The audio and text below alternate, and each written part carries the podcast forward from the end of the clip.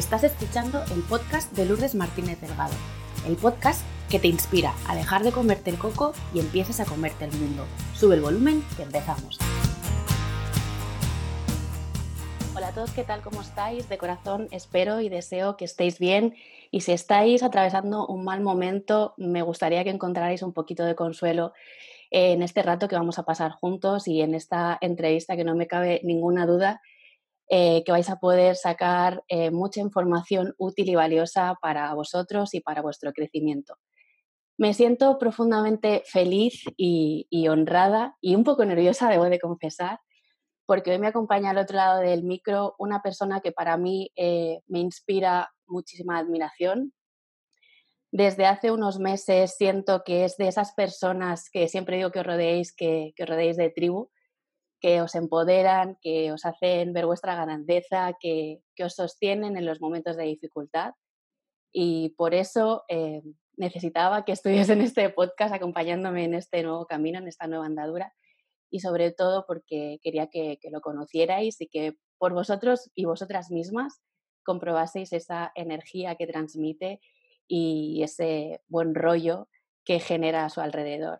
Hoy me acompaña José Manuel Flores y sin más le voy a pasar la palabra, el micro, para que se presente, nos diga quién es, a qué se dedica, a quién ayuda y cuál es su misión. José Manuel, muchas, muchas gracias por estar hoy aquí conmigo y por tu tiempo. Muchas de nada, Lourdes, me has sonrojado. Eh, ¿Quién soy? Pues todavía no lo sé. Tengo 48 años, te aseguro que estoy en el proceso de intentar averiguarlo. Me llamo José Manuel, me llamo José Manuel Flores y, me dedico a, entre otras muchas cosas, a instruir a gente en algo que a mí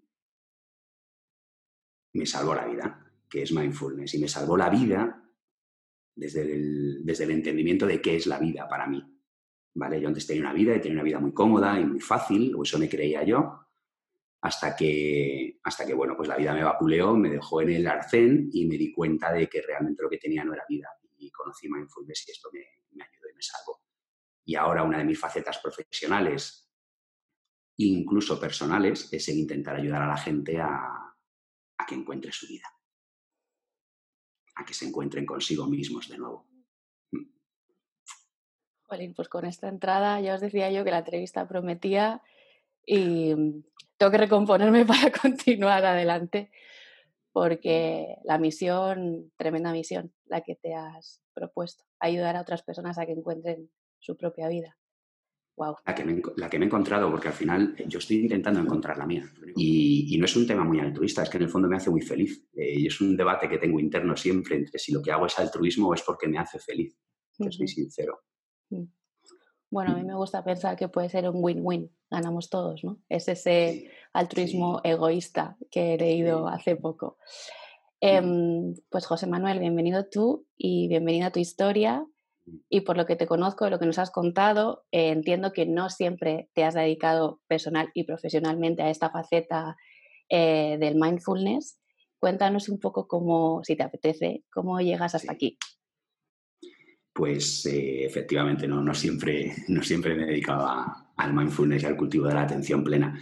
Yo soy economista de formación. Eh, vengo de un barrio muy humilde, de la ciudad de Los Ángeles, en Madrid, de una familia tremendamente trabajadora y mis aspiraciones eran salir del barrio. Básicamente compré el mensaje de, éxito que te vendía la sociedad y me convertí en una daliz de ello. Yo he trabajado en, en banca privada, en Londres, con Barclays, luego vine aquí a Madrid, lo dejé y me fui a Volvo Cars eh, a trabajar dirigiendo la región sur de concesionarios, ¿no? la región sur de Europa. Y participé en el proceso de integración de Jaguar, de Land Rover y Volvo. Luego me fui al sector inmobiliario a la costa. Y, y, con cada salto, con cada progreso en mi carrera profesional, yo iba creyéndome y comprando más la historia y creyendo que estaba consiguiendo mi sueño. Y cada vez más y cada vez más y cada vez tenía más cenas y más comidas y más viajes y más conferencias y más charlas y más intervenciones en la prensa. Y mi ego se iba haciendo mucho más y más grande. Y además es que vivíamos muy bien, o yo creía que vivíamos muy bien en ello juntos, porque íbamos consiguiendo el objetivo que él me ponía delante y que yo había comprado. Pero todo esto me iba haciendo sentir que la vida realmente me iba empujando, que yo iba detrás es como cuando te metes en, el mar y las olas te van, eso surfea la ola de tu vida, ¿no? Que, que hace vosotras tan chulo. Yo no surfeaba la ola, la ola me arrastraba por completo. Y, tenía la sensación de que cada vez más y más iba, iba, iba perdiendo el control sobre lo que yo era, iba perdiendo mi contacto con mi centro, con, con lo que me hacía con lo que me hacía especial para mí, ¿no? Iba teniendo menos pasión, iba alejándome más de mi familia, iba siendo menos feliz, pero yo cada vez estaba más contento, creía que estaba más contento porque ganaba más dinero, porque dirigía más número de personas, porque tenía un lugar más importante en la organización. Hasta que un día, pues como ya sabes tú muy bien, la vida que te va dando toquecitos poco a poco, pues un día me metí una gran colleja y, un domingo amanecí en el hospital clínico. Eh, bueno, no amanecí en el hospital clínico, estaba en una reunión con un cliente, me dijo que me veía raro, me fui al médico eh, ese mismo domingo a urgencias y desde allí me dijeron, creo que creo recordar que lo que oí fue código 3, este chaval está fibrilando, no lo llevamos al clínico, llamamos una ambulancia. Y yo lo de código lo que sea y fibrilando, pues solo lo había oído en house y nunca tenía buenas consecuencias. El caso es que entré en el hospital, me dieron una serie de pastillas, lo que tenía era un ataque de ansiedad, eh, que ni siquiera había visto venir, que, que, me hizo sentir como si me estuviese muriendo y tuve la gran suerte de que se olvidaran de mí. Se olvidaron de mí durante un tiempo en una sala llena de maquinitas y, yo me planteé lo que estaba haciendo, qué diablos hacía allí un domingo. Solo, absolutamente solo. Nadie en mi familia sabía dónde estaba. Em, y me di cuenta de que, de que realmente lo que yo había querido cuando era pequeño era ser feliz. O sea, mi, mi idea de salir de mi barrio, etcétera, era por ser feliz mis profesiones de verdad, mis vocaciones de verdad, cuando era pequeño no tenían nada que ver con la empresa, no tenían nada que ver con ser un gran ejecutivo, ni trabajar en mercados financieros, ni en inmobiliario. Eran aspiraciones mucho más sencillas. Yo de pequeño disfrutaba muchísimo leyendo, disfrutaba estando con gente y sintiéndome querido. Y, no tenía absolutamente nada de eso. Y entonces ese mismo día, o sea, fue salir del hospital, hablé con mi familia y decidí dejarlo todo decidí dejarlo todo. Y me tomé un año sabático, me tomé un año en el que solo me dediqué a, intentar... Me lo tomé como una operación comercial, ¿no? Si yo tenía que vender algo, cerrar una operación comercial, lo que hacía era bichear sobre mis clientes, intentar investigar sobre ellos, qué les motivaba, qué no les motivaba, qué les gustaba. Pues lo mismo hice con el estrés, porque me di cuenta, me dijeron que, que bueno, que tomase muchas pastillitas y tal, y que me quitaban los problemas, pero me di cuenta de que con 30 y muy poquitos años pues tomaba todos los panes del mercado, lorazepam, diazepam, todo lo que hacía falta y me estaba alejando de tener claridad, ¿no? Para saber qué, qué, es lo que quería hacer. Y todo eso era el estrés, pues me dediqué a investigarlo.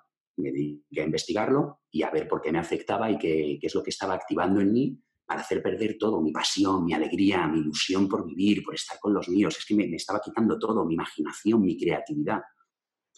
Y claro, cuando, cuando empiezas a entrar en el mundo del estrés, primero te empiezan a contar cosas que son muy chulas, que son muy prácticas, ves que esa persona parece que no tiene estrés, pero quien te lo está contando es un yogi iluminado que vive en la montaña y dices tú, yo a mi banco no le puedo andar con estas recetas ni contárselo porque el banco no entiende de esto. Y en el camino pues conocí, conocí mindfulness. Hice un curso en la universidad y de ocho semanas, el famoso MBSR de John Kabat-Zinn, y empecé a conectar de nuevo conmigo. O sea, el descubrimiento fue desde la primera sesión eh, descomunal descomunal, porque fue un, más que un descubrimiento, fue un redescubrimiento de algo que ya estaba ahí. No era algo nuevo, nuevo era el estado con el que yo lo estaba viendo.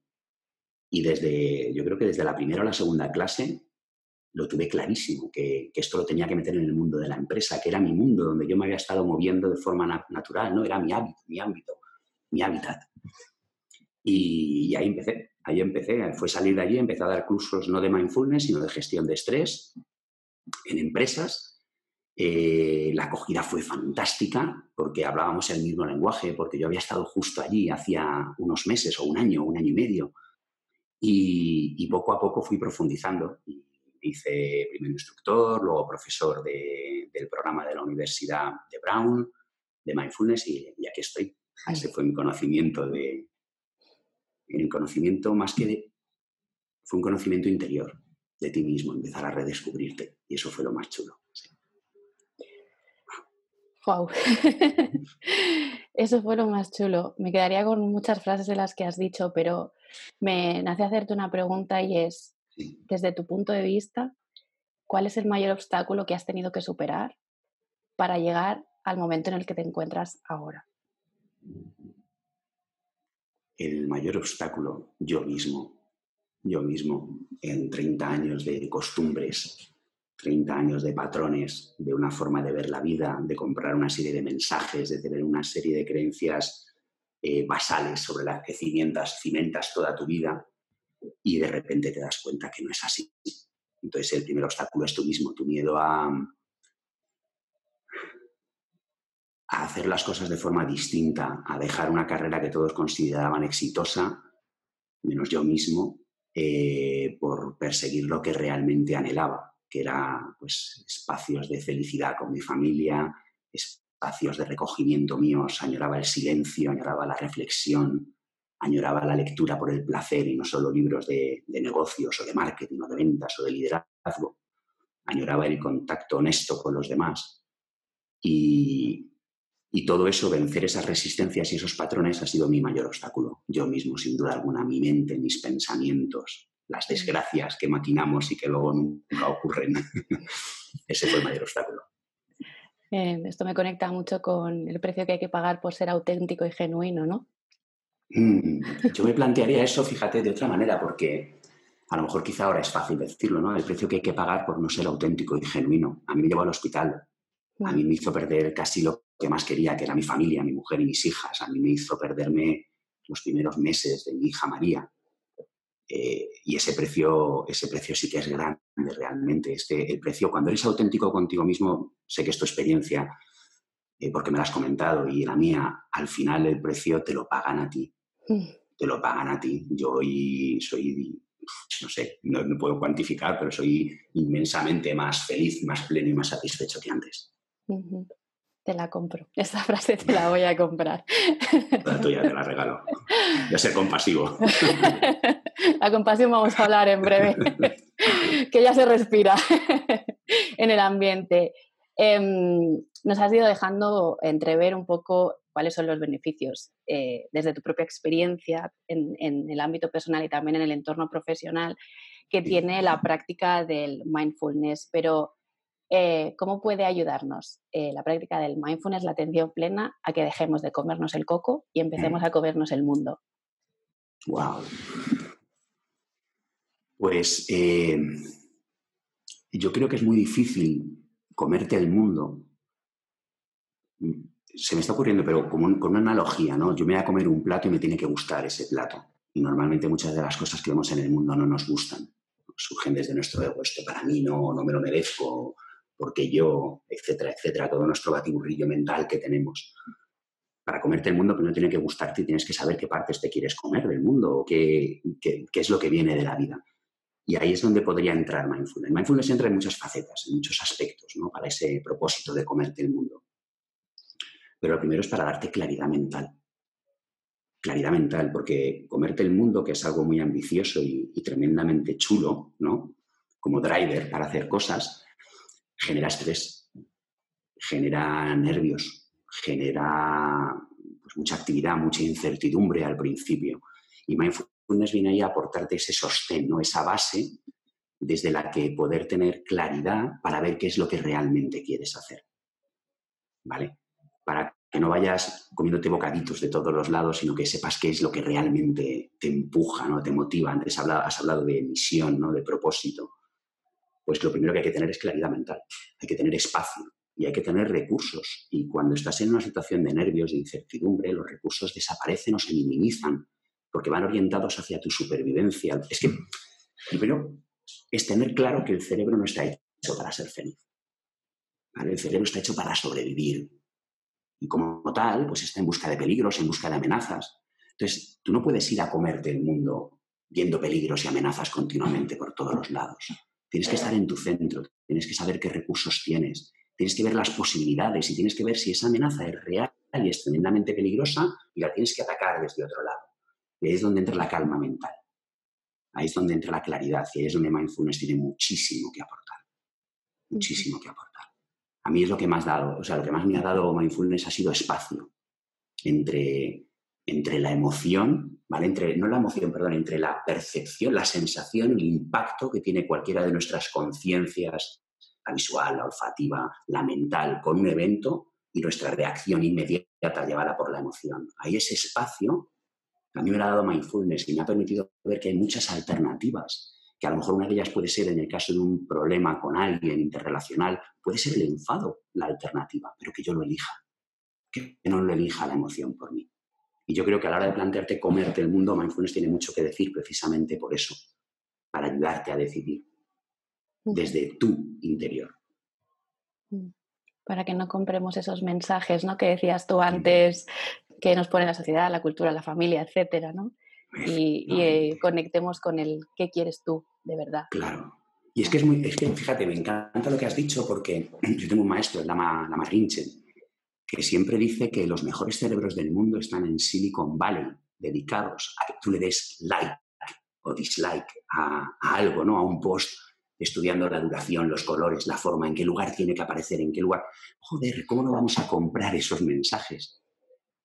ahí es donde tenemos ese espacio, ¿no? esa claridad para parar y decir, ¿esto me apetece o es que es bueno para mí esto que voy a hacer ahora mismo? Porque si me apetece, ya soy esclavo de mis pasiones. Entonces, poder valorar si es bueno para ti, si te va a ayudar a tu objetivo con respecto a ese comerte el mundo, ahí es donde mindfulness entra de forma muy fuerte para, dotarte de, no para dotarte, para que, haga, para que recuperes tus propios recursos. Yo no puedo estar más de acuerdo contigo con, la idea de claridad. O sea, cuando, a mí eh, lo que me ha ayudado es a callar el ruido de la mente para mm. tener claridad y poder de decisión. O sea, es que totalmente de acuerdo con lo, con lo, que, has, con lo que has dicho. Y entonces, en este sentido, que hablamos de claridad, de poder escucharnos, de, de, tener espacio para conectar con nuestros propios recursos y verdaderamente saber qué queremos y cómo lo queremos, eh, ¿cómo más se te ocurre que nos puede ayudar el mindfulness a, que alcancemos ese pleno bienestar del que hablábamos antes y que para mí, en, lo personal, creo que es la definición de la felicidad, ¿no? Para mí la felicidad es alcanzar el pleno bienestar. ¿Cómo nos puede ayudar? Pues eh, ayudándonos a, saber, no a saber, ayudándonos a, centrar nuestra atención en lo que realmente queremos centrarla. Tú has hablado antes de, o hemos hablado antes de la palabra ruido.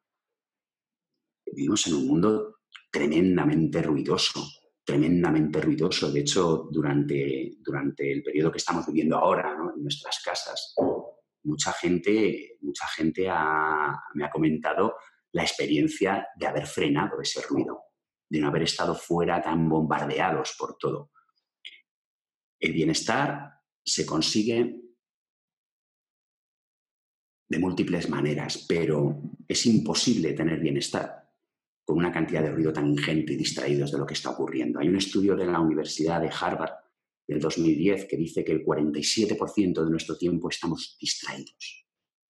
El 47% del tiempo estamos distraídos de lo que estamos haciendo. Y me da igual que sea el 47, el 30, el 25. Es una barbaridad de tiempo que te estás perdiendo de la vida. Difícilmente podemos conectar con los demás en medio de todo ese ruido y sin conexión con la gente. El otro día oí tu, podcast con, con, Coque, ¿no? hablando de, de, la pertenencia. Si estás distraído, si estás en tu película, es muy difícil conseguir pertenecer.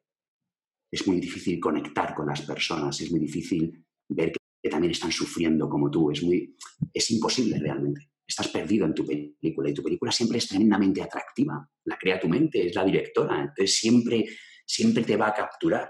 Y si estás en tu mente, y hemos dicho que tu mente, tu cerebro, está hecho para sobrevivir, no para ser feliz, el 47% del tiempo, la mayoría de tus historias no van a ser historias que molen con un final feliz.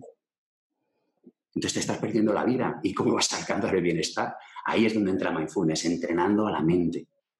Entrenando a la mente a centrarla una y otra vez, una y otra vez en lo que tú decides. Es un entrenamiento. A mí hay una, frase de un, campeón paralímpico español, Rafa Botello, que, me llena y me, llama muchísimo, y es que los sueños no se cumplen, se entrenan. ¿Cómo vamos a tener la mente? Ah, voy a, cambiar. Yo he sido un gruñón toda mi vida, he sido un protestón toda mi vida, o he sido una persona normal toda mi vida, pero ahora quiero fomentar mi bienestar. De la noche a la mañana, sin entrenamiento, imposible. Porque la mente va a tender a, a, volver a ese patrón neuronal que tú has creado, ese camino, ese surco en tu cerebro que te lleva a pensar de una determinada manera. Y el mindfulness, mindfulness lo que viene es aportarte un entrenamiento para que tú puedas decidir cada vez más dónde quieres estar fijando tu atención. Eso que has dicho de, los sueños se entrenan, ¿no? Mm. Me conecta también con una frase que viene a decir algo así como la diferencia entre un sueño y una, y una visión es un plan de acción, ¿no? Exacto, exacto. Totalmente de acuerdo, efectivamente. un poco por ahí nos puede ayudar a centrar la atención en el momento en que estés de tu plan de acción. Y mm, bajo tu experiencia, ¿cuáles crees que son las mayores dificultades que encontramos a la hora de escucharnos a nosotros mismos?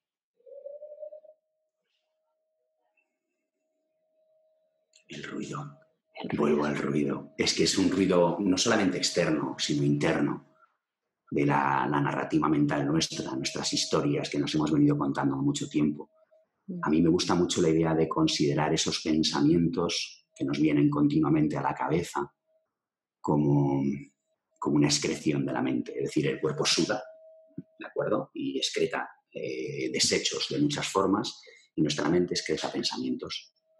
El problema es que nos los creemos, porque vienen de nuestra mente. Entonces les damos una solidez tal que imposibilita ver otro mundo de posibilidades ahí fuera, entonces, o ahí dentro en este caso, ¿no? La pregunta es eh, sobre escucharnos a nosotros mismos si yo pienso, por el motivo que sea, eh, que soy torpe, pues difícilmente puedo escuchar a esa persona dentro de mí que dice, no, vas muy rápido, frena un poco, tienes mucha habilidad, porque estoy con ese concepto de torpe, ese ruido que me he metido a mí mismo tanto tiempo dentro que no hay posibilidades para nada más.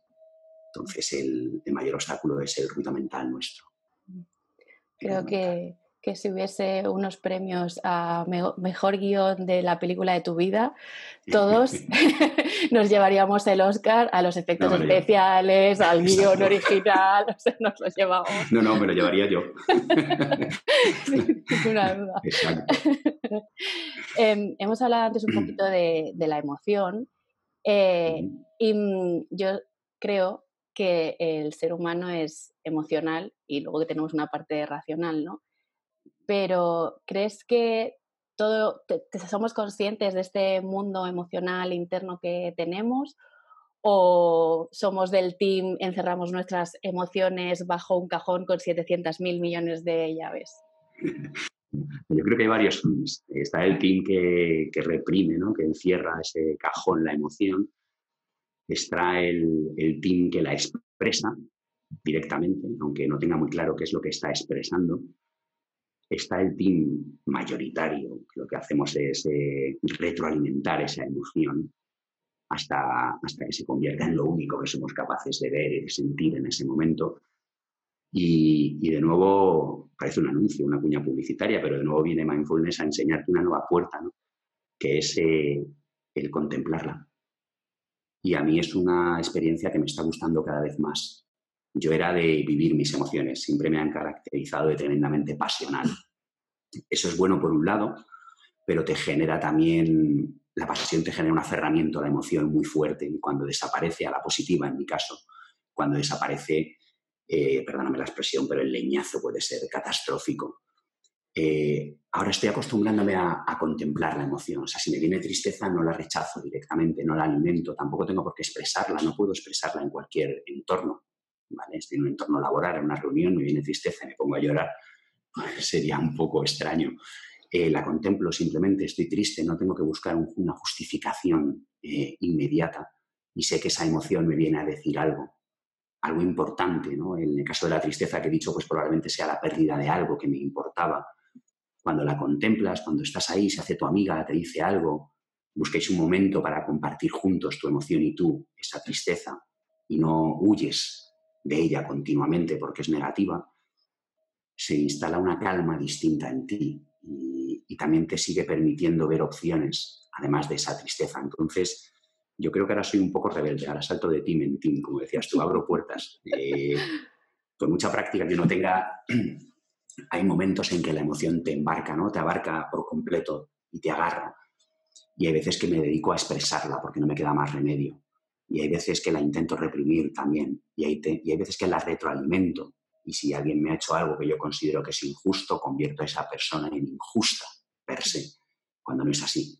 Pero cada vez me duran menos esos momentos, cada vez me afectan menos esos momentos. Y cada vez soy capaz de darme cuenta del juego de mi mente y salir y ver que no es algo contra mí lo que han hecho, que realmente daba igual quien estuviese delante, se lo podían hacer igual. Cada vez saco más mensajes de esas emociones y cada vez soy más consciente de qué emoción es la que estoy sintiendo. Porque es muy fácil confundirlas. Todos nos movemos mejor en algunas emociones que en otras. Hablo de las consideradas como negativas, ¿no? Yo me movía mucho mejor con la rabia que con la tristeza. Y he confundido muchas veces mi tristeza con rabia. Y eso te lleva a un conflicto interno, porque además la rabia la expresas de una manera distinta a la tristeza y te aporta algo distinto esa expresión. Y ahora cada vez soy más consciente de la emoción real que estoy sintiendo y obro en consecuencia. qué importante esto que dices desde la propia experiencia también, eh, el ser consciente de en qué emoción estás transitando, ¿no? Mm. Y el darte permiso para sentirla. La habla una que ha estado como los últimos 10 años de su vida eh, no permitiéndose estar triste. Por las, y además lo descubrí, una de las conexiones que hice con estos días de lluvia en la cuarentena fue, ¿por qué no me gustan los días de lluvia? Pues porque me ponen triste. Y cuando me pongo triste, conecto con, mi histórico y, conecto con mi momento de depresión. Y entonces pienso que no tengo recursos para salir de ese estado. Y ahora tomo un paso hacia atrás, tomo distancia y digo, no, si tienes, aunque cayeses otra vez en eso, no pasa nada, porque sí tienes recursos para salir. Qué importante es este diálogo de que hablas, ¿no? Con, las emociones y, los diferentes teams. Me ha encantado lo de los diferentes teams. Y lo, que sí que consigues con eso, al menos es mi experiencia, ¿qué te parecen ahora los días de lluvia? Ah, me encantan. Esa es, la, esa es la diferencia, esa es la gran ventaja. El día de lluvia puede traerte tristeza, pero lo aceptas, has hablado con ella y de repente descubres belleza en ese día de lluvia calma, recogimiento. es una verdadera maravilla. Cambia por completo. Y ese día es el mismo, es un día de mierda, hablando en plata, está lloviendo. Es un día gris, es horrible. Pero, de repente captas otros matices distintos. A mí es lo que más me gusta de esto. Sí, sí, sí. Jolín. Qué, distinta se ve la vida según las gafas que te vayas poniendo, ¿no? Como lo hemos aprendido en este viaje que, llevamos andando un tiempo ya. Mm. Em, al hilo de, lo que estábamos un poco hablando también, del tema de las emociones, de darnos permisos y tal, eh, ¿cómo lo conectas o cómo lo conectarías con la autoestima? ¿Cómo crees que andamos de autoestima? ¿Cómo andamos de autoestima? Yo de autoestima ando sobrado. Qué bueno, me encanta. luego, luego hay una parte que a mí me, toca más y es la autocompasión. De esa andamos menos sobrados. Pero la autoestima normalmente la estamos construyendo en base a, capacidades externas nuestras, ¿no? capacidades de conseguir, de hacer cosas, de tener ciertos talentos o ciertas cualidades. Y ahí ando bien, ando cómodo. Eh, no, no suelo tener problemas de, autoestima, pero, pero hay amiga, cuando luego llega la hora de juzgarnos, cuando esa capacidad en la que hemos basado nuestra autoestima no ha sido, no ha tenido el resultado que, esperábamos, como nos castigamos, como nos decimos eso de otra vez ha vuelto a fallar, idiota, es que ya te vale siempre igual, no aprendes. Ese látigo que tenemos fantástico de cuero, nos damos continuamente. Y es ahí en la autocompasión que, está muy mal entendida realmente, porque la solemos, la solemos asociar a autocompasión a condescendencia, ¿no? Y, y, no es así, no es así en absoluto. A mí ahí andamos un poquito peor, todos. De hecho, eh, el mundo actual es un mundo que nos incita a no ser autocompasivos, a estar exigiendo de siempre más, a compararte con los demás, a ver dónde estás fallando, a ser duros. Incluso está mal visto el ser autocompasivo. Y el problema de, la falta de autocompasión es que no se genera el campo fértil donde tú puedas florecer como ser humano. Hay una, una profesora, Christine Neff, eh, que si lo buscáis en YouTube, tiene un vídeo formidable sobre la autocompasión, donde lo compara a, lo que tú quieres como padre de un profesor para tu hijo. Yo soy padre de dos hijas, Lucía y María. Si Lucía suspende, Lucía le gusta el arte, está haciendo el bachillerato de artes. Si suspendiese una clase de diseño, por ejemplo, eh, la profesora tendría tres opciones. Decirle, Batia, no pasa nada, total, ha suspendido diseño, esto es un marrón, vámonos al parque, nos tomamos algo, yo no quiero eso, ¿no? Eso es condescendencia para mi hija. Tampoco quiero una profesora que le diga, Lucía, eres un cero a la izquierda, has suspendido diseño, es que no vales para esto, que es el mensaje que muchas veces nos trasladamos a nosotros mismos. Tampoco quiero eso. Una profesora compasiva, en este caso autocompasiva, podría acercarse a mi hija y decirle, has suspendido el diseño, quieres trabajar en el mundo del el arte, tenemos un pequeño problema, ¿qué es lo que ha ocurrido? ¿Ha sido falta de tiempo? ¿Es que no has entendido las explicaciones? ¿Necesitas un profesor particular? No te preocupes, tú puedes. Esa es la profesora que todos queremos para nuestros hijos. Pero sin embargo, con nosotros mismos mm. nos falla más. Entonces, de autocompasión, mal. De autoestima puede que andemos bien, pero de autocompasión, la experiencia mía personal al menos es que andamos un poquito escasos. Andamos un poquito escasos y esto me viene al pelo para lo siguiente que te, que te quería comentar y es que tú tienes una charla TEDx eh, titulada eh, la fuerza de la compasión. Y en, esta charla te voy a decir, y lo voy a leer literal porque me parece un mensaje potente y no quiero transformarlo, eh, algo así como que entre tú y yo no hay tantas diferencias, solo en las formas, no en el fondo. Tú y yo tenemos un mismo objetivo, ser felices y huir del sufrimiento, que en un mundo tan interconectado como el actual, tan interdependiente, si ayuda a disminuir tu sufrimiento, me beneficia a mí y al mundo. Y eso, el deseo de aliviar el sufrimiento de los demás y el mío propio, es compasión. Mm. ¿Qué es compasión para ti? El, deseo de aliviar el sufrimiento de los demás y el mío propio. Es la definición que más me, más me toca. Eh, de compasión, que solemos asociar a pena. Igual que autocompasión a, auto, a ser condescendientes con uno mismo, cuando oímos la palabra compasión o compasivo es alguien que tiene pena por alguien. Y no es eso, no es eso en absoluto. La pena te sitúa en un lugar por encima de la otra persona, la miras, ¿no? Y la compasión no, la compasión te sitúa de igual a, de igual, a igual. Te das cuenta de que ese sufrimiento suyo puede ser tuyo o es tuyo también, lo compartís y, y sale ese deseo innato de intentar aliviar el sufrimiento de los demás. Eso es la compasión. Según me llega lo que me dices, a mí me parece como una suerte de antídoto para el alma, ¿no? Para la mm. esencia de la persona. Qué bonito, sí. Sí, no lo había visto como antídoto para el alma, efectivamente, es un bálsamo para el alma, sí. Sí, porque hay una frase de, de Santideva, que es un filósofo eh, budista, que dice que todo el sufrimiento de este mundo viene de buscar la propia felicidad y toda la felicidad de este mundo viene de buscar la felicidad de los demás. Y es así, es un bálsamo porque cuando practicas la compasión de forma activa, eh, no de vez en cuando, cuando te surge, sino intentando verla en cada momento de tu vida, te hace muchísimo más feliz. Muchísimo más feliz. Además, no hay, que irse a Santideva, que es un filósofo budista. Me voy a Beret, que es un cantante de ahora que adoran mis hijos, mis hijas, perdón. Y dice, la única forma de multiplicar la felicidad es dividirla. A mí me ganó cuando oí esa frase, porque la comparto 100%. O sea, cuanto más felices es la gente a tu alrededor, y da igual quién sea, más contento te sientes, más notas ese calorcito en el pecho que se expande, ¿sabes? Es, brutal, es brutal. Te hace más fuerte, te hace más resiliente, te saca de tu película, porque ahí sí que, sí que es fundamental, ¿no? La compasión, que no estés todo el rato en tu película, en el yo, mi, mi, me, conmigo, ¿no? Sino que estés viendo la película de los demás. Y eso, lo, eso te hace muy fuerte. Has hablado de, fortaleza, de resiliencia, de, calorcito en el, pecho que, se expande. Eh, y también nos has dicho que de, compasión eh, andamos un poco regular o peor en comparación, en, comparación que de autoestima. Pero mm, desde, desde tu punto de vista, ¿qué crees que diferencia a una persona compasiva de una que no lo es? Uf, ¿qué diferencia? En el fondo no diferencia. Fíjate, partiendo de la base de que buscamos lo mismo, esa persona que no es compasiva y esa persona que es compasiva están buscando lo mismo, es ser felices. La diferencia más grande es el concepto de felicidad y en el camino que están encontrando, ¿no? están buscando para encontrarla.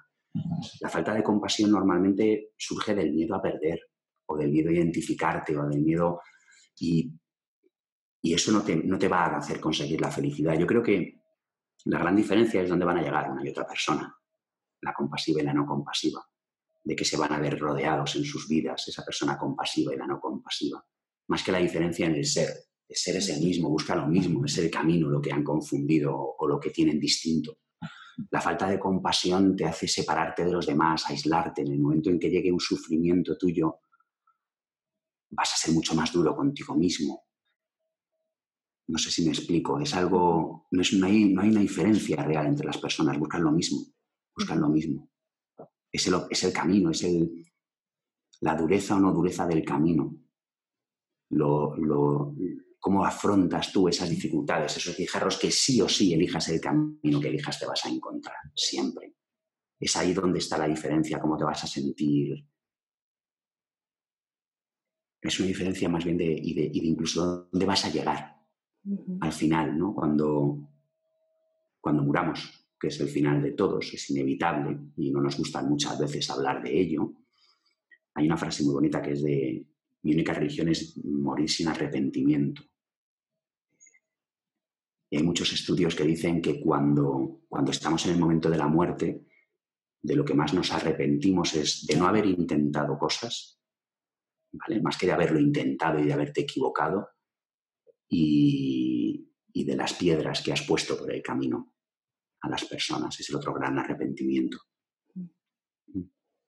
No responde a tu pregunta, pero es la respuesta y es perfecta tal y como es.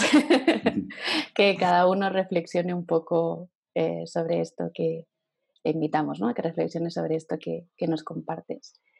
Em, en el coaching decimos que somos luz y también somos sombra y tenemos normalmente bastante dificultad para abrazar esa, sombra, esa parte de sombra nuestra. Y me preguntaba si crees que la compasión también tiene un lado oscuro. La compasión no. La compasión no tiene ningún lado oscuro. El lado oscuro lo ponemos nosotros en lo que interpretamos como compasión. Yo creo que, creo que eso es la verdadera oscuridad de la compasión, ¿no? lo que Pema Chodron llama la compasión idiota. Y es el, eso es, puede ser tremendamente oscuro porque no nos damos cuenta de que, de que ahí está operando nuestro, nuestro egocentrismo. De nuevo, te pongo un ejemplo. Si, si yo soy una madre o un padre eh, que me considero muy compasivo y no aguanto ver el sufrimiento de los demás, y mi hijo está pataleando porque se ha encaprichado de algo que yo sé que no es bueno siquiera para él, pero ojo, pobrecito, es que no soporto verlo sufrir y se lo compro. Ahí está operando la compasión idiota y es verdaderamente oscura, porque el, beneficio no es por tu hijo, realmente es por ti que no aguantas sufrir, no aguantas ese dolor, no eres fuerte, no eres compasivo. La compasión te hace muy fuerte para estar con el sufrimiento de los demás. Lo entiendes, eh, empatizas con él, tienes la motivación de aliviar ese sufrimiento y si ya tenemos un poco más de suerte, tenemos la, capacidad de actuar para aliviar ese sufrimiento. Cuando opera la, la, compasión idiota, te quedas en el principio, no entiendes el origen de ese sufrimiento, no entiendes las características. Es como si alguien que tiene alcoholismo, por ser compasivo, le das una botella de whisky eso no es compasivo. Ahí es el lado oscuro de la compasión, la compasión idiota. Puede hacer muchísimo daño, muchísimo daño. Y el problema es que encima piensas que estás siendo compasivo. Con lo cual tampoco cierras las posibilidades al cambio, porque no te das cuenta de que es por ti, por egocentrismo. Qué interesante esto que dices, ¿no? El símil que has hecho además eh, con, un padre eh, y la compasión como herramienta para ayudar a sostener a otra persona con su sufrimiento, ¿no? Creo que para un coach, por ejemplo, la compasión se, torna algo clave, vital y fundamental, ¿no? Porque si no somos capaces de sostener, el, no somos compasivos, si no somos capaces de sostener el sufrimiento de la otra persona, flaco favor le estamos haciendo, no confiando en sus propios recursos, ¿no? Es un poco contradecirse no entiendo un coach sin compasión. Es, no es posible, no puedes sostener a esa persona. Vas a tender a darle la solución rápida, compasión idiota, a quitarle la oportunidad de aprendizaje. Si muchas veces la compasión, cuando pensamos en eso es en, pensamos en cosas heroicas, ¿no? En este, se ha desprovisto, o sea, se ha desprendido de todo su patrimonio por ayudar a alguien. O fíjate lo que ha hecho, qué grande, ¿no? Ha dado su vida por salvar a los demás. Y eso es genial, eso es formidable, ¿no? Pero pero Vicentes Ferreres y Madres Teresas de Calcuta hay pocas. en el mundo, por desgracia, o hay muchas, pero están ocultas o poco activas. Eh, son gente muy fuerte, pero realmente muchas veces lo único que hace falta es estar ahí. Solamente estar, la presencia, regalarle y ahí vuelve a entrar mindfulness. Estar presente en la otra persona, en qué me está diciendo, en qué cambios operan en mi cuerpo, en cómo me afecta lo que está diciendo, en cómo le afecta a él, en cómo se mueve su cuerpo. Y solamente el estar ahí, muchas veces, y lo hemos experimentado todos, alguien que está a nuestro lado simplemente escuchándonos y te ha hecho un bien tremendo. No entiendo un coach, coaching sin compasión. Mm. Cuánta falta hace en el mundo la compasión, la presencia y la mm. escucha, ¿no? Alguien que simplemente te escuche, ya está, sin juicio, sin un consejo, sin que te dé tu espacio como hablabas antes con el mindfulness, ¿no? que, te, que te dé tu espacio para encontrarte con, contigo mismo, con el camino hacia, hacia el interior. Em, ¿Cómo cultivas tú la compasión? ¿Cómo cultivo la compasión? Pues de dos formas, una formal y otra informal. La cultivo en la, la, cultivo en la meditación, lo primero. Y, la buena noticia es que solamente, fíjate, hay un estudio también de, creo que es en Stanford, sí, de Seligman, que habla de cómo la práctica meditativa de la compasión, ojo, meditativa, no hablo de llevarla realmente a la acción en la calle, sino simplemente entrenar la mente en compasión con prácticas como el Tonglen, la meditación en autocompasión, activa zonas en el cerebro que están ligadas directamente con la empatía, el bienestar. Es decir, solamente con la meditación estamos activando las zonas donde se, se empieza a generar esas droguitas buenas que tenemos en el cerebro, ¿no? La oxitocina, la dopamina, el amor, ¿vale? Solamente con la práctica meditativa. Y, de igual forma que alguien, si se entrena mucho en quejarse, eh, en poner pegas a todo, se va a convertir en un quejica profesional y en un rasgo de su carácter el que sea un quejica, eh, la práctica de la meditación en compasión te está volviendo automáticamente una persona más compasiva, solo por entrenar tu cerebro allí, para prepararte luego para, para la la práctica más informal, nosotros llamamos práctica formal a la que es en el cojín de meditación, en el zafú, y luego la práctica eh, informal, la que haces en la calle, ¿no? Y es donde ya empiezas a verlo eh, en pequeñas cosas al principio, en simplemente pues a la persona que vende el periódico a la entrada del supermercado, la farola, pues mirarle a los ojos y sonreírle, aunque no le tenga que comprar el periódico ese día, pero lo estoy viendo como una persona, como yo, y en darme cuenta de que esa persona pues como yo puede ser padre, amigo, amante, puede estar sufriendo y lo único que quiere es ser feliz como yo. Luego empiezas a dar pasos más importantes. Ya te has fijado en seres neutros, te fijas en seres queridos, eh, te das cuenta de que cuando tu hija te está contando algo que para ella es un mundo y que tú sabes que en 24 horas se le va a pasar porque has pasado por allí, pero esa es tu experiencia. Ahora, con 48 años, tu hija sigue teniendo 14 o 17, las mías, sabes que esa película de verdad la está haciendo sufrir. Aunque siga siendo una película, aunque sea algo, entonces te sitúas a su nivel, te das cuenta, de, quieres aliviar ese sufrimiento, empiezas con esas pequeñas cosas en tu día a día. Para llegar al final, igual que en la práctica, estoy siguiendo la misma secuencia que en la práctica, a, a hacerlo con gente que consideramos enemigos. A un cliente que está intentando tener la razón y te está intentando echar la culpa de algo, por ejemplo, en tu negocio te das cuenta de que, primero todo más como personal, ¿no? Cuando estás practicando compasión te das cuenta de que no es personal, de que tú eres un obstáculo o él te considera un obstáculo para conseguir su felicidad, que no le echen en la bronca o que la comunidad no, lo que sea, ¿no? El, el motivo que sea. Cuando le has quitado la parte ya personal, lo primero es que tú sufres muchísimo menos. Te das cuenta de que ya no es contra José Manuel o contra Lourdes o contra Pepe o contra María.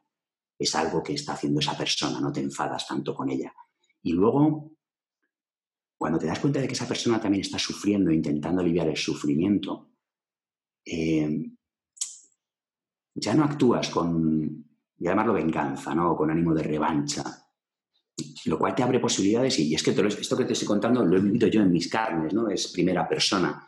El tener un cliente que me, estaba, me la estaba intentando jugar, darme cuenta de eso, y en vez de enfadarme como hago normalmente y romper relaciones, etcétera, etcétera, darme cuenta de que le estaba motivando a acercarme de forma compasiva, llegar a un punto de acuerdo común y sigo manteniendo relaciones comerciales con él bastante beneficiosas para ambos, ¿no?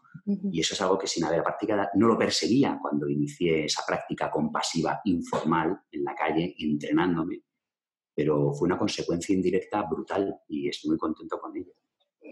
Pequeñas cosas, siempre pequeñas cosas, intentar cambiar esa forma de pensar que tenemos con pequeñas cosas. Coincido contigo en, que cuando uno practica formal o informalmente la compasión, eh, es capaz de, bajar la rueda del sufrimiento unos cuantos puntos. Esto también eh, lo he sentido y, lo he vivido. Yo no me consideraba, no me tenía por una persona compasiva, por muchas de las cosas que han ido saliendo por aquí, ¿no? por el pertenecer, por el, la sensación de que perdías algo, ¿no? por no permitirte ser auténtica, etcétera, etcétera, que esto da para otro podcast incluso. Eh, pero sí me doy cuenta que las personas que consideraba enemigas, ahora las, las considero personas que sufren como yo. Y pensar de esa manera, jo, es que te quita una carga. Yo creo que ha aligerado el peso de mi mochila unos cuantos kilos. y además es que, Lourdes, es la única forma de conseguir ser felices. O sea, tenemos el caso, lo hemos vivido ahora, Wuhan. Eso es en China allá a lo lejos. ¿vale? Y tres meses después está medio mundo encerrado en su casa. Estamos en un mundo tremendamente interconectado, interdependiente. Y, por eso considero que de verdad el, hacer el bien a los... yo, yo, no puedo ser feliz si mis vecinos no van a ser felices, es imposible. De una forma u otra me va a tocar. O sea, de una forma u otra. Y cada acto que hacemos, cada, cada paso que damos, cada movimiento que tenemos, afecta al mundo para que sea tal y como es. Entonces, Jolín, ¿qué quieres que te rodee? Es que es muy sencillo. Es muy sencillo. O sea, e, e, este ejemplo, mira, lo que, lo que vivimos ahora para mí es un acto de, compasión bestial. Mucha gente se ha quedado en casa por los demás, no por ellos. Al principio, además, recuerdo que pensábamos que el virus no atacaba tanto a la gente joven, pero la gente joven se quedaba en casa por sus mayores, no por ellos. Es imposible que consigamos bienestar y felicidad si no nos damos cuenta de que somos una sociedad conectada, entonces, para mí es brutal esa interdependencia, esa interconexión nos ayuda a salir del egocentrismo, ¿no? de ver solamente mi película, lo que me importa. Estás pendiente del sufrimiento de los demás también. Y, puedes actuar y te haces fuerte poco a poco porque estás acostumbrado a contemplarlo en los demás. Cuando viene a ti, ya estás preparado también para él. Entonces, es imposible para mí.